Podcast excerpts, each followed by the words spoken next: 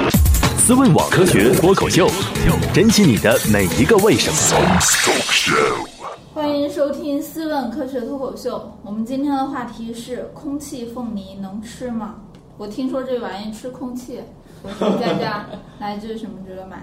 我一直觉得加上凤梨俩字儿都能吃，好像似乎然而这个并不是是吧？我下次给你买点啊儿，你吃给我完看了。，用黑胡椒拌是吧？对，是我们吃播。啊，好，我是土豆，来自红巴伦。好，我是史军，来自思问网。嗯啊，好，我们今天聊的是黑胡椒空气凤梨，黑胡椒空气啊凤梨，黑胡椒空气凤梨是吧？ 那、嗯其实如果吃空气凤梨的话，我觉得通常的感觉应该是拉嗓子。嗯啊，没有水，干巴巴的，臭巴巴的啊，嚼起来可能还有点塞牙，啊，这大概就是空气凤梨可以给我们的呃口感。感觉吃瘦肉也是这样。不对啊，瘦肉你还家瘦肉长你家这瘦肉是样啊干巴巴的都塞牙是吗？呃，那就是做的不好的鸡胸肉。呃，好吧， 你们家鸡胸肉都塞牙，反正在老在外面吃饭，总会遇见难吃的鸡胸肉跟你这瘦个肉吧。嗯好吧，你这个做起来还是很有技术 的嘛。啊好，啊，嗯，所以其实啊，我们所说的空气凤梨跟我们平常吃的凤梨或者叫菠萝完全不是一个东西啊。我不知道大家都养过空气凤梨没有，或者说见过空气凤梨没有？我见过，啊，第一次好，听说大家见过，那是什么形态的？就是我想想怎么形容它。啊，就呃就我去逛的时候是那个卖多肉的那个地方，它也卖那个空气凤梨，对，然后有一个品种叫梅杜莎，啥？梅杜莎，美杜莎。杜莎啊哇，那杜莎看一眼不就那就是石看化一眼了？就石化了，就是它的脑袋上长满了蛇啊，嘛，好好吧对，所以这玩意儿就看见就石化了是吧？对对就那个形状。对，那可以想见，这种品种的空气凤梨应该是像蛇发，对就是像那个头发那样垂下来那种感对，觉，特是别吧？多，嗯，对。那这个就是我们目前啊，在市面上应该说是最常见的一种空气凤梨了，也是一种最不像凤梨的空气凤梨，我们叫哦松萝型的空气凤梨。哦，啊松对茸松茸对我有买，对因为它是垂下来的，就跟那个就是就跟以前买那个一串那个风铃嗯，那种感觉似嗯的，嗯，嗯，那我们现在说什么叫松萝啊？这个松萝其实是在一些高海拔地区啊，特别是在一些高海拔空气特别洁净的地区，会有垂在松树上垂的很多像树胡子一样的东西啊，嗯有的地方也被它叫做树胡子，嗯啊，这实际上是一种第一了啊，嗯，是一种藻菌的共生体啊。那在很多地方，嗯，它其实是当地的一些特有物种的食物，比如说滇金丝猴专门吃这个东西啊，在我们滇西北的山上有很多这种松萝。是吗？那、嗯这个松萝呢，也是被称为一种指示植物啊。那只有在空气特别洁净、没有污染的情况下，它才会长起来啊哦。如果是空气污染特别大，特别是那比汽如车说 尾气多，在北京是不可能啊， 在北京完全不可能、啊，全境灭绝啊。那我们前段时间去马达加斯加的话，也在一些低海拔地区也能看见松萝啊哦，大概海拔四五百米的地方也能看见松萝啊，这说明那个地方的。空气还是很好的啊，对因对为对当地实在是太落后了，连除车了都没几辆除。了什么都不行以外， 对，空气还对，不错空。气非常好啊，因为没有工业啊， 没有制造业 啊，没有这个，甚至连这个运输业都很欠缺啊，都是赶流牛驾驭的车啊，所以这个地方这个松萝长得很好啊。那反过来说，虽然松萝跟这个空气凤梨或者叫松萝型的空气凤梨长得很像，啊但是它们完全不是一个东西啊。我们刚才说说了，松萝实际上是藻菌复合体，就是真菌和藻类共生的这么样一个有机体，而空气凤梨呢，就是一种可以开花的植物了。它将来真的是可以开花的啊！虽然看着像一串儿胡子拉碴的这种东西，但是它还是可以开花的啊。另外但一是个空气凤梨是不能开花是吗？都可以，都可都以，可以所有空气凤梨都可以，因为它是凤梨科的嘛，毕竟它还是一种被子植物。嗯那它实际上开的花儿的基本的形态，跟我们平常吃的菠萝的那个基本形态也是类似的啊。那我们再普及一下，其实啊，我们身边有除了吃的菠萝啊，很多观赏植物都属于凤梨凤梨科，啊哦，，跟见过凤那梨个都有关系。红红的那比如个，说我们说的水獭花，或者说火炬。哦呃对对对这就是它个年节的时候，现在卖的特别多了啊，嗯像一个火炬长上来似的啊，红红色火的火的，嗯很多个小花组成的这个叫火炬，嗯，这是这就是一典型的这个凤梨科的观赏植物了。啊那还有一些叫我们叫水獭花的啊，叫果子蔓的，叫铁兰的啊。铁兰呢就是什么呢？我们在花市以上也比较常见啊，看它那个花儿开出来也像火炬的花儿，但是它那个花儿是扁扁的嗯啊，扁扁的这种红色的一个小火炬开出来的。那这就是凤梨科的一些观赏植物啊。那这个翻过头来说，这个空气凤梨呢，它实际上就是跟我们刚才说的那种铁兰。嗯是有极其亲密的关系，它也是铁兰属的，嗯啊，就是这这跟这个铁兰的关系非常亲密，但是我们很少见它开花，那是因为，哎，实在是养的不是很好啊，那它养养条件实际上是有比较特殊的要求的，我们这个一会儿再说，我们先把这个又是空气吗？那买个空气净化器嘛，那， 你要是全净化了，那就完蛋了啊， 那不没事行、啊，儿空气净化器就过滤一下粉尘 嘛。对，那我们一会儿再说这个怎么养啊，嗯先把这个种类先说完。嗯那佳佳买的这个呢，松萝型的啊，嗯长得很像松萝啊，就是表面银白色是吧？嗯一大对串儿啊，这是其中一种啊，我们叫我们叫这个松萝型的空气凤梨。那还有没有别的？有，呃，有硬叶型的空气凤梨。这个凤空气凤梨呢，就不像这种掉了一大串儿啊，嗯是一颗一颗长的。哎也是对，一颗一颗长的，拿那个可以拿会玩儿的那个朋友啊，拿铁丝做成那个支架嗯啊、圆圈，儿，然后把那嗯个就跟糖葫芦似的放放在啊在上面，只是放到上面啊，对没有土，也什么都没有，只是架在那个架子上啊，它就可以在那儿嗯我不知道你俩在说啥。 你可以自己就还有做人是拿那个就是拿那个海螺。对就海螺吃完了 就那壳嘛，对，就把它那就个放空气一颗凤梨就放放在那儿，上面，就它就可以长啊。哦硬叶型的空气凤梨，我们叫硬叶型的空气凤梨，因为它叶子比较硬啊，扎手嗯啊，有这个硬叶型的，那长得就跟怎么说呢，一盆草，对平常草差不多的时候，但是就放在那儿，你也也不用管它，也不用放土，也不用放放水，它也可以在那儿长。那还有一种叫软叶型的，那它跟硬叶型样子非常像啊，但是它这个空气凤梨就叶子就比较软了，嗯，比较也是这种单颗单颗可以长的，也作为家长长。还有一种叫阔叶型的啊，阔叶型的就空是气叶子凤梨比较叶子比较粗宽，就不哦像刚才说的那种叶子细细的，像一根一根针儿的嗯状的那和种棒棒状这样的啊，叶子比较宽，这是阔叶型空气凤梨也存在啊，但是这个就是在我们平常的嗯这个花卉市场里面，或者说玩家群体里面就比较少了，因为它看起来并不是那么精致啊，但是它开的花儿会比较大一些啊，只有这样的就分为这四大类啊，硬叶型的、软叶型的、阔叶型的，还有松萝型的，这是空气凤梨的主要的四大类啊。但是这四大类呢，样子有区别，但是它们共同的特征还是有的，就是是一个典型的，嗯，其实是一种附生植物或者说气生植物啊，叫它附生植物也好，气生植物也好都可以。那什么怎么能理解呢？其实这个像空气凤梨这类的里面很少有地生的种类，就是长在土里面极少极少。都长在树上了。对，长在树上啊、石头上啊。我我记得有，呃，几个月前啊，一个朋友他们去，应该是去厄瓜多尔玩儿啊，啊，南美洲厄瓜多尔，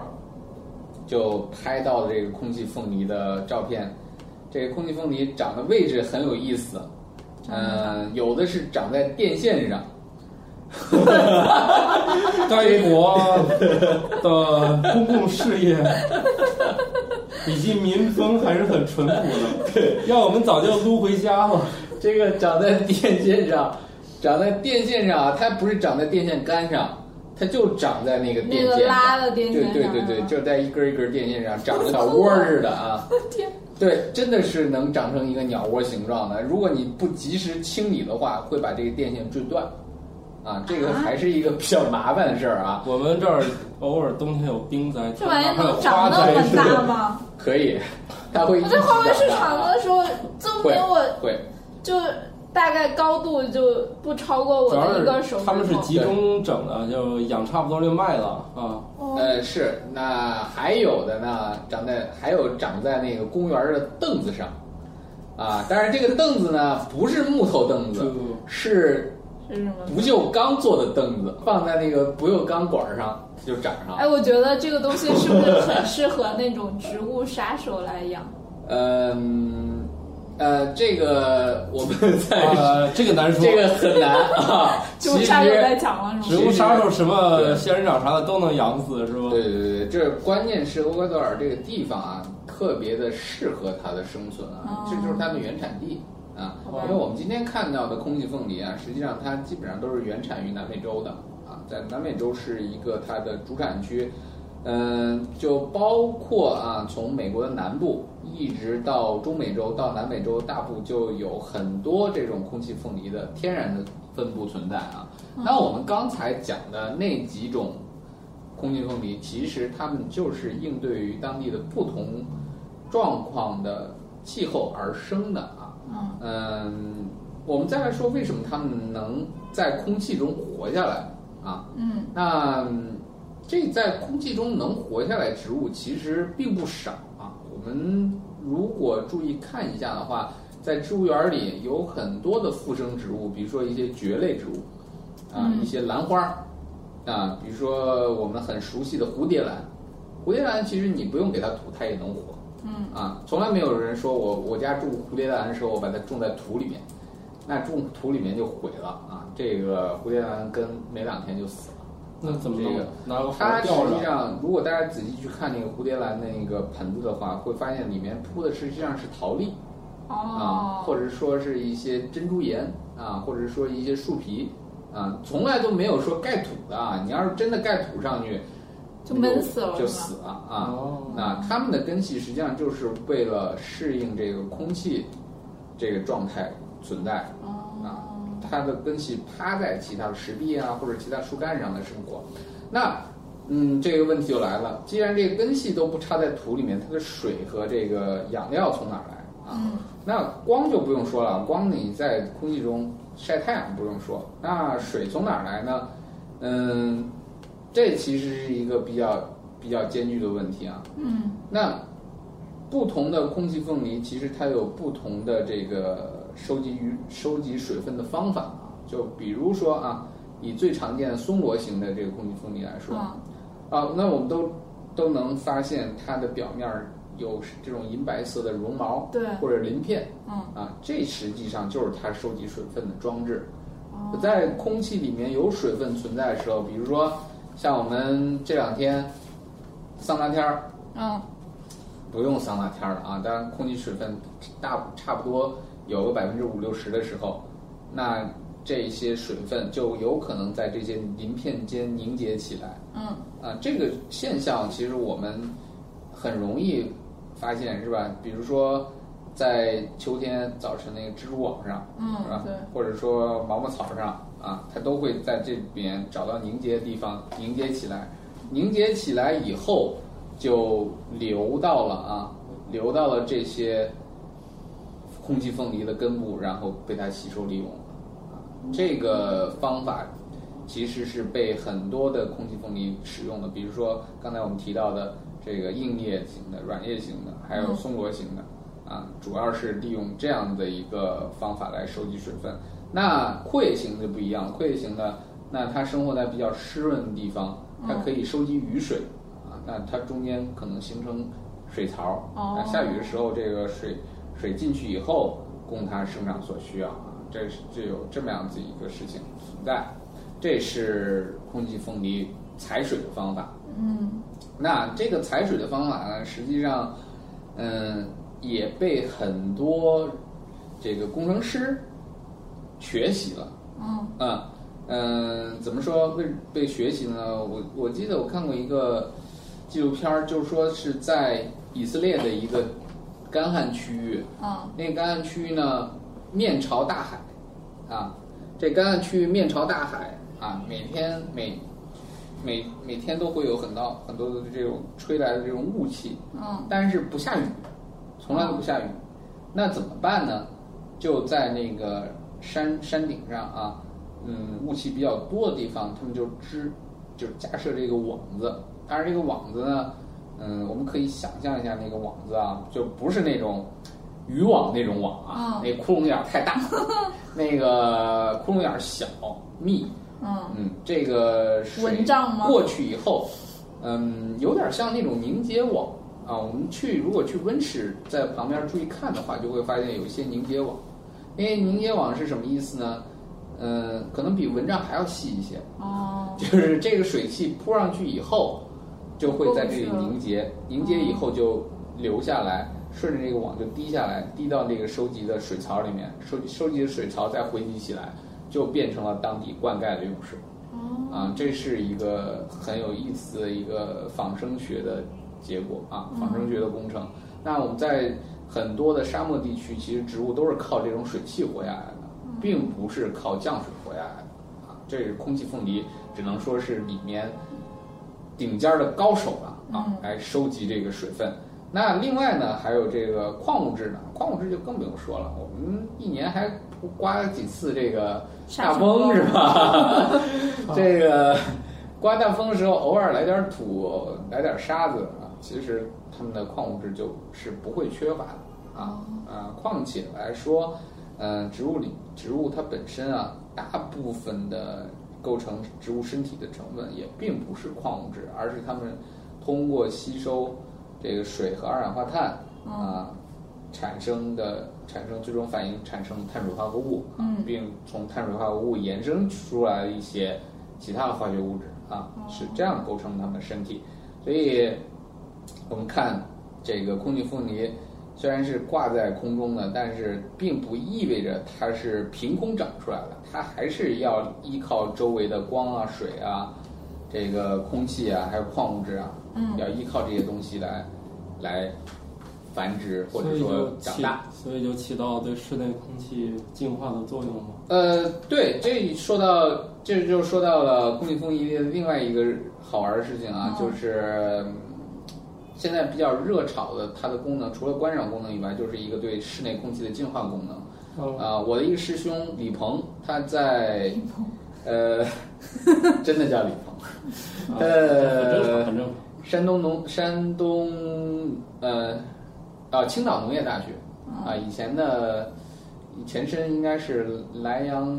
莱阳农学院 啊、但是现在是青岛农业大学啊。好好， 没问题，没问题。呃，在青岛农业大学就主攻这个空气凤梨的实用化。嗯，嗯实用化怎么叫啊！实用化呢？哎呀不是吃，不是吃啊。哦黑胡椒凤啊梨，对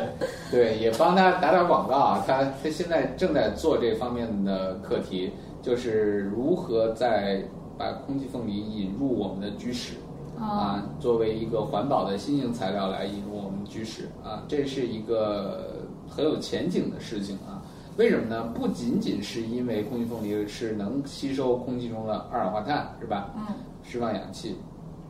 那更重要的事情在哪儿呢？在空气凤梨实际上是有很好的吸收甲醛的能力啊，它对嗯甲醛是有抗性的，而且是可以吸收转化的啊哦，这一点是真正可以比较有用的吸收甲醛的啊真正东可西以吗吸收的啊。哎，那还有一个说是那个龟背竹也行，对，能吸甲醛的其实还蛮多的啊，能吸只是吸什收么绿萝，对对对对 对，包括吊兰，其实都可以吸收甲醛，只是吸收能力的强弱强弱不一样嗯啊啊，包括它的美观性啊。那你说我支盆儿龟背竹，那也得有地方是吧？嗯那你家如果你家客厅二三十平，那无所谓是吧？嗯你爱怎么摆怎么摆啊。那要是个五六十平的，你你摆上个十来盆儿也对，也不会有感觉啊。嗯，那你要说你家的客厅，比如说以后的蜗居，大概也就是七八个平方，嗯，那怎么办？那这个时候就可以用这种又显得比较新潮，然后又不占地方的这样的植物出现。那你把它可以这个立式，对，可以坐挂起在来这个墙上啊哦，可以坐在墙壁上啊，可以坐在一些嗯、比较不占空间的地方，甚至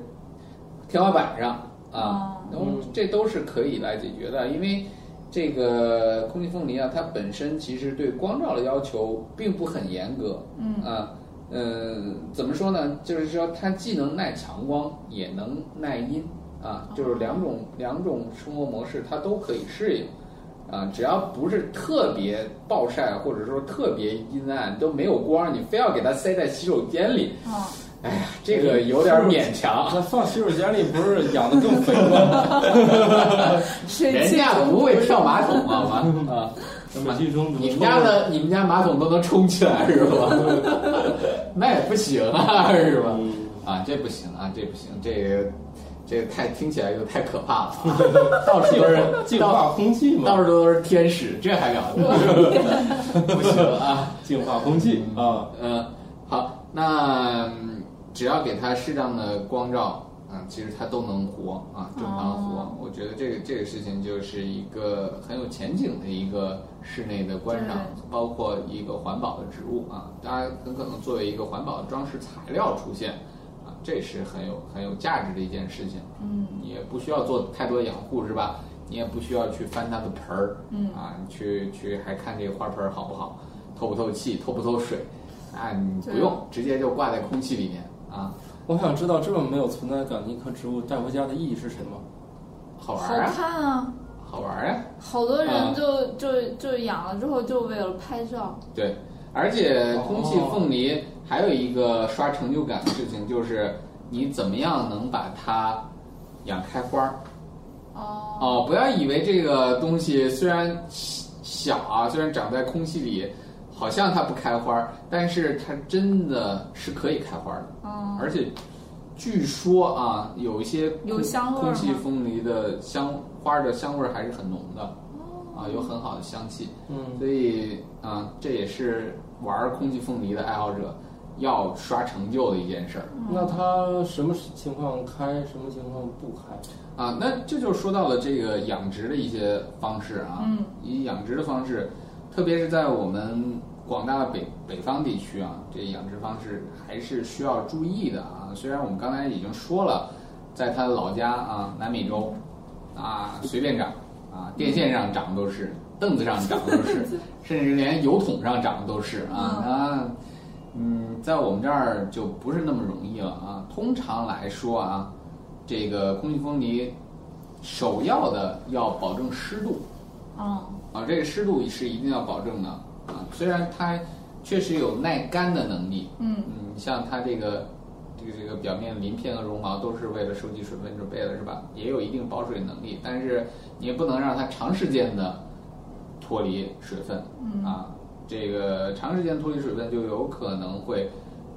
导致导致这个水分过少啊死亡，所以一般情况下，保证空气里面至少有百分之六十的水分，嗯，就是这个百分之六十饱和度要到百分之六十，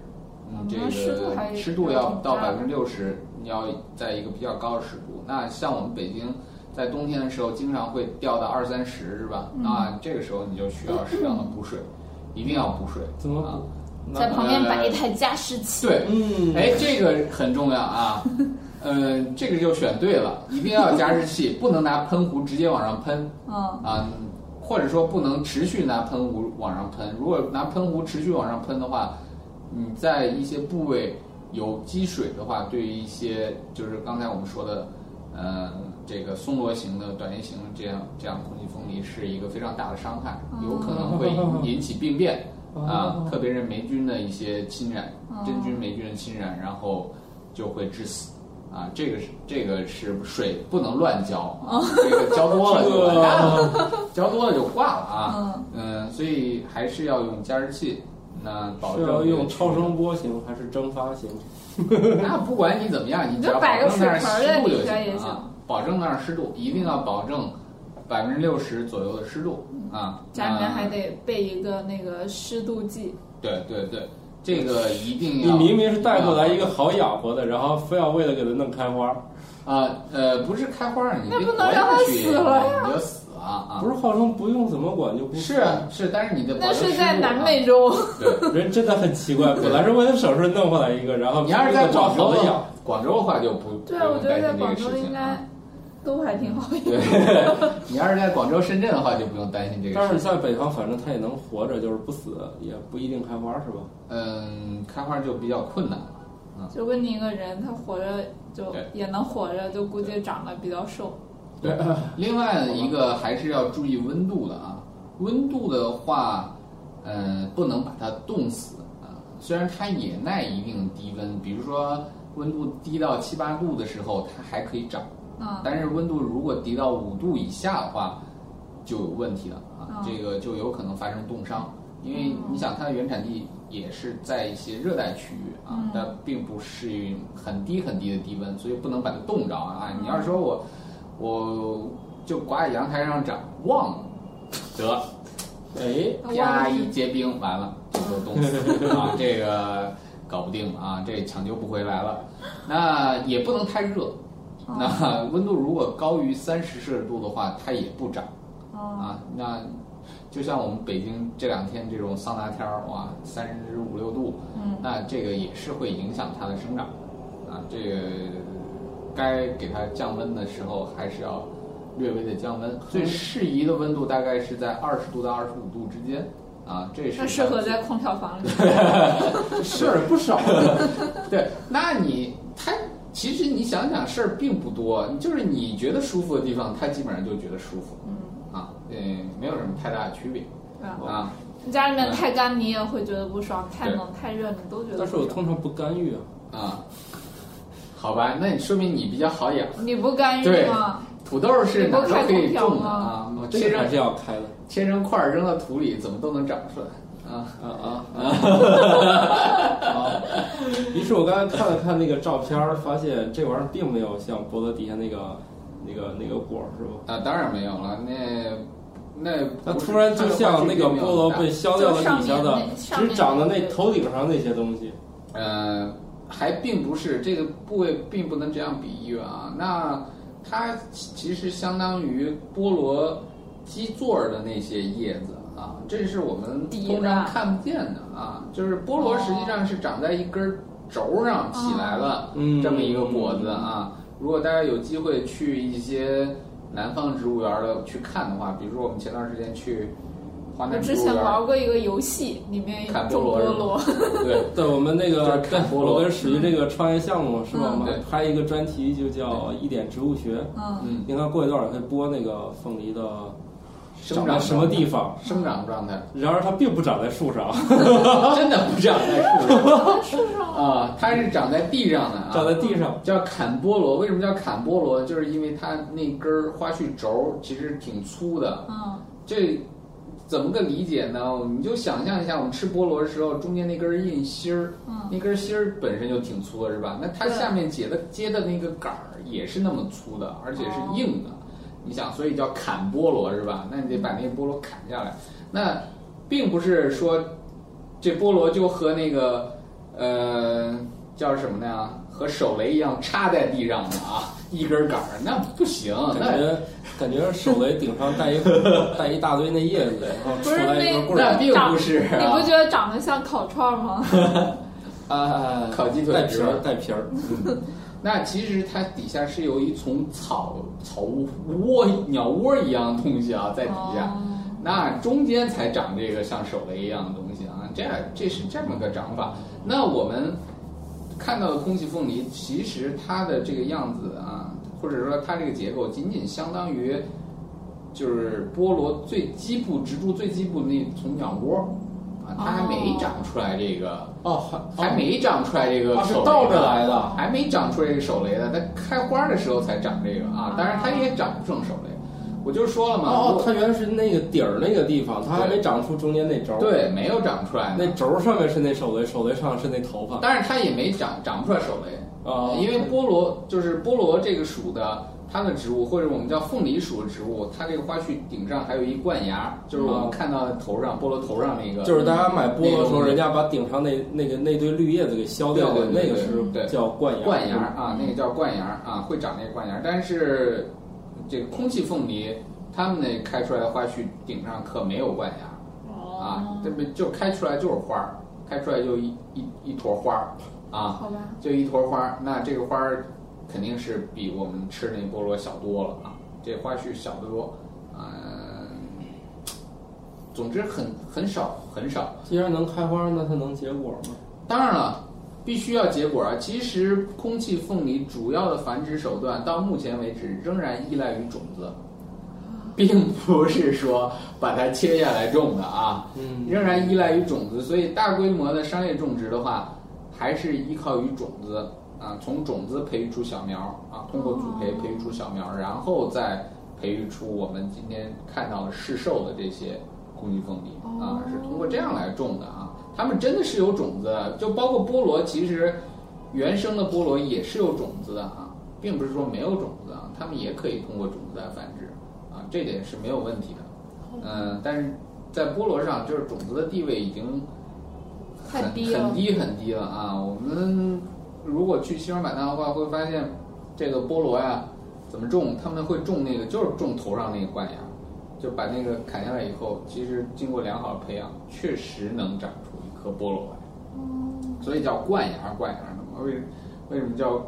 冠芽呢？就是头顶上的芽啊，嗯你你想芽是干什么用的？芽其实有很强的生长能力，它将来是可以生长成一个植株的。哦那很遗憾的是，空气凤梨没有这样的结构啊，那它只能是主要依赖于种子来做这件事儿啊。当然，像空气凤梨、像松萝型的空气凤梨这种玩意儿，这个它可以可以不停的长是吧？嗯可以分出来其他的植株，对啊、这据说个这个是是可以的啊。思问网科学脱口秀，珍惜你的每一个为什么。那像刚才之前所说的那种放在架子上的很袖珍的那种，嗯，那你就还是还是主要是依靠种子来做这种商品苗儿啊哦，搞这样的事情。那呃，最后还是我觉得需要提醒大家一下的是，千万不要把空气凤梨埋在土里了。 有一兴起说，哎，说我这空气凤梨长得瘦了点儿啊，是不是肥不够啊？嘣叽一下插土里，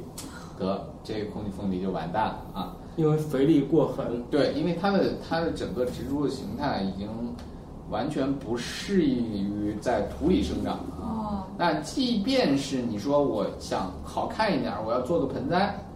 那怎么办啊？我想放点机制在上面可以，但是不能是我们通常养花那种土，需要一些特殊的机制，比如说，呃，陶粒啊，就是嗯养、养很多兰花用那种陶粒啊，珍珠岩，然后小石子儿是不是也行？对小石子儿这个也行，但是要透水的小石子儿。嗯，啊，还有一些树皮，啊，这些这些机制树可以。皮的话啊不哎会它烂掉吗？树皮你不用等它烂，你需要换的呀。哦就对嗯之前那个，就是我记得那个市面上有好多那种白色，就那种彩色的，然后像是塑料的啊，那那种。最好不用，那显然是不透水的啊，哦不透气，关键是不透气啊哦啊，这样子一个材料是可以去压在这个空气缝壁上让它长的啊，但是通常来说都还是暴露在空气中，嗯。嗯，至于说光照的情况呢，我刚才已经说掉了。啊嗯，只要不要让它过于暴晒或者过于阴暗就可以、嗯啊，大概是这么样的一个情况。好吧，然后这就完了。那请好吧问那种东西叫什么手撕菠萝的？你能顺带说一下？手撕菠萝还是回到吃的。好吧，手撕菠萝仍然是菠萝啊，嗯，这是近年来培养培育出来的一个新型的品种。呃，我们知道以前的菠萝育种的方向实际上是朝着呃更大更紧实、更重去培育的啊。那你更更大、更大、更重，那怎么培育呢？你无非就是让上面的每一个小花儿都排列的更紧一点嘛。嗯那那更紧一点就意味着你是扒不开的，是吧？那手撕菠萝正正好是走的它的反方向，那反方向是什么呢？其实你无非就是把那些小花一个一个可以拆开嘛，嗯干这样的事情，就是手撕菠萝就出现了，嗯，怎么说呢？砍开以后，你可以一粒儿一粒儿搬下来，但是我我并不喜欢这种吃法，说实话。你们有吃过吗？没有，啊我就觉得，我太费就时我间就在想，它能够像他说的那样，就跟嗑瓜子儿似的， 把这是个菠可萝以，吃完可了。以，可以，确实可以。但是我是觉得实在是，嗯，太费时间了，因为我本身不喜欢嗑瓜子儿。 但是，但是如果喜欢嗑瓜子儿的朋友，一定会喜欢这个东西的啊，可以很能消磨时间，因为你没有办法一口啃到底，是吧？你啃到底的话，下面还有还有一点点儿刺毛的啊，嗯那那个眼儿。嗯菠萝那个果眼儿还存在的啊，你只能吃上面这部分，小心的一点儿一点儿啃，一点儿一点儿啃，啊，这个是一个嗯很休闲的过程啊。当然 它，它中心的那个果果须轴儿，或或者叫花须轴儿，嗯那部分还挺好吃的啊，比较多汁，啊也比较软，比其他的菠萝都要好吃一些。这大概就是手撕菠萝，但是手撕菠萝样子长得很难看啊啊，就是好通吧，常内在美，内在美，对，对，但这个味儿嘛，嗯，包括甜度啊、香气啊，都还是不错的。嗯啊，嗯，收获的时间大概是在每年的五六月份啊。如果大家有兴趣的话，等明年五六月份，今年是赶不上了啊。嗯，今年二零一六年是赶不上了，等二零一七年嗯吧啊。如果大家有兴趣的话，我们可以给大家组织团购。嗯，好吧， 嗯，好好，行，最终还是回到了吃上啊好。好，那我们这期就这样吧。啊哈好，祝大拜拜家吃凤梨、养凤梨愉快，啊，好，拜拜。好，拜拜。拜拜。思问网科学脱口秀已在各大主流音频平台上线，每周二上午六点准时更新。可在微博和微信公众号搜索“科学脱口秀”与我们留言互动，也可以加入我们的 QQ 群幺三六六幺零幺八三。在 Podcast 上的评论盖楼每新增五百条，会放出某主播或嘉宾特别节目。期待你们的努力，干巴爹！如果想确保留言被念到，可打赏任意金额到我们支付宝账号“科学脱口秀全拼 ”at gmail.com。如果你想和主播们前往地球上最生机勃勃的地方一起旅行，请在微信公众平台账号搜索“思问网”三个字并关注。我们致力于打造一个科学自然爱好者的乐园，带领更多人用科学的目光感受自然的美妙。思问网，珍惜你的每一个为什么。